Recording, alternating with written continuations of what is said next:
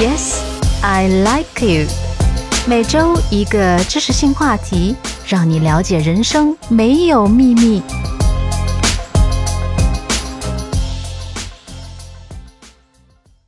我们知道啊，生活中很大部分的痛苦都和不允许有关。不允许爱消失，不允许不得志，不允许工作情况变差，不允许家庭不在自己的掌控之内。但是今天我想说说允许。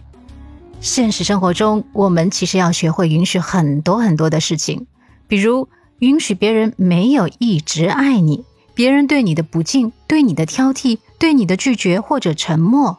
学会允许计划之外的发展。为什么？因为如果什么事都顺应着你的想象和意愿，那岂不是要逆天了吗？啊！那在不允许的状态下呀，我们总是相信事在人为，习惯事态按自己的掌控发展。但我们是不是应该用脚趾头去想一想，这世界上有没有完人完事呢？没有吧？啊，现在处理不好没有关系。那证明啊，我们做事情之前没有去冷静的分析自己是否已经具备或者能够具备必定成功的各个要素。比如，当你不能够稳固一段关系的时候，那证明对方的需求点和你的需求点不相契合，你也要允许它的发生，而不是与之对抗，做无谓的精神损耗。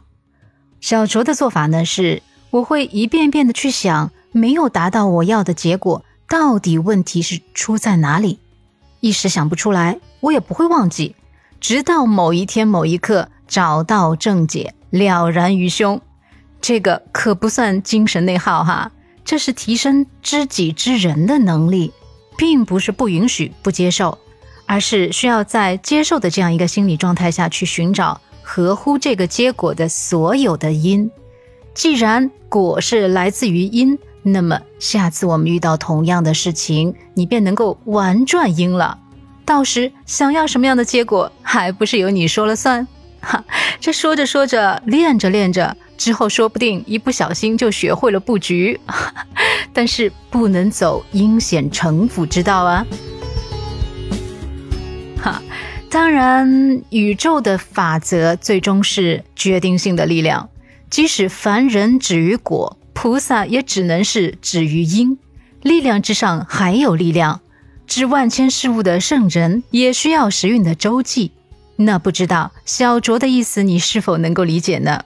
我可能有点偏题了，但总之就是别想着我要是神仙，能施展法术扭转人的意志就好了。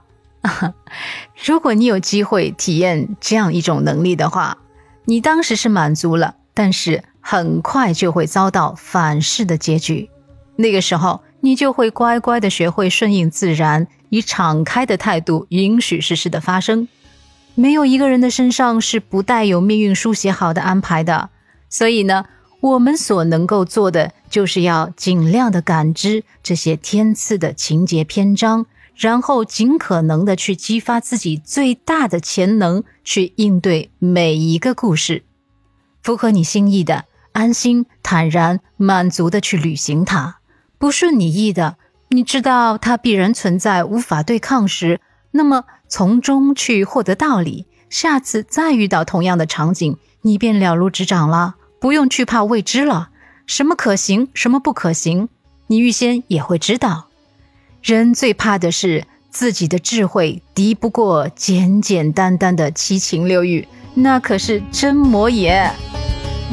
当然，我们还是凡胎肉体，不能把空间放得过于大了，要不然就变成了小脚穿大鞋了。我们还是得着眼于实际。那么，人在成长的过程中啊，其实就是不断的积累各种各样的经验和知识，不管是正道还是歧途，都是在陪伴我们去掌控自己的生活，达到自己的欲望。从这个意义上来说。我们其实是以一种不允许的方式成长的，但这种成长方式是必须的，因为我们需要掌握必备的生存技能，不是吗？所以啊，在这种教育教导的理念下，允许这个概念就会让我们感到陌生，甚至是不安。啊，这是很正常的。嗯，我呢还是比较喜欢用变化的眼光去看待这个问题，也就是啊，不同的阶段应该有不同的处理方式。当我们的生存技能非常成熟之后，我们可以开始学着放手，不允许让生命更宏大的意愿去引领你，看看允许之后究竟会发生什么，自己会如何应对，会因为这些经历变成一个怎样的人，看看。命运究竟要指引我们去向何方？我们是故事的主角，也是观众。好了，我亲爱的朋友，今天的感悟就这些，分享完毕啦。喜欢我说的、我播的，可以订阅收听蓝色星期天电台。小卓与你下周回见。